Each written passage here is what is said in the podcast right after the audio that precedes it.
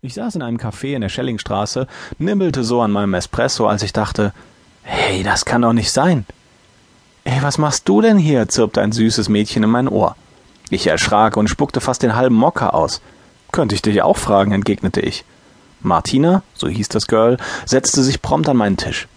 Ich mache ein paar Tage Urlaub bei meiner Tante in Gauting und du? Führst du wieder Verhandlungen mit Producern? Klar, davon leben wir, oder?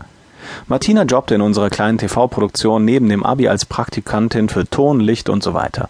Ich hatte sie vor einem Jahr angestellt, weil ich ihre Mutter gut kannte und sie mir gleich beim ersten Auftritt gut gefiel. In jeder Hinsicht.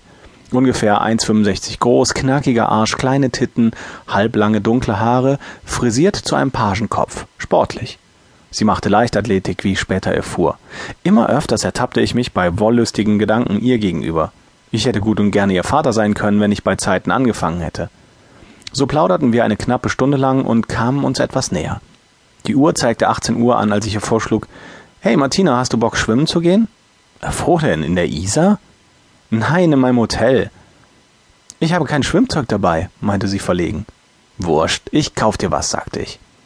Wir fuhren mit der U-Bahn zum Stachus, stiegen dort aus und gingen in ein Sportgeschäft. Martina lachte und scherzte über die vielen Uroma-Badeanzüge, die es dort gab. Dann griff sie sich zwei kleinere Tangas plus Oberteile und verschwand in der Umkleide.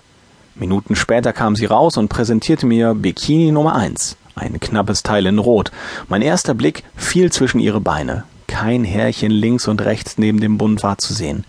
Die kleine Schnalle schien sich zu rasieren, wie mir schien. Martina drehte sich aufreizend. Und gefällt's dir? Dir muss er gefallen, antwortete ich ihr. Daraufhin verschwand sie wieder in der Kabine.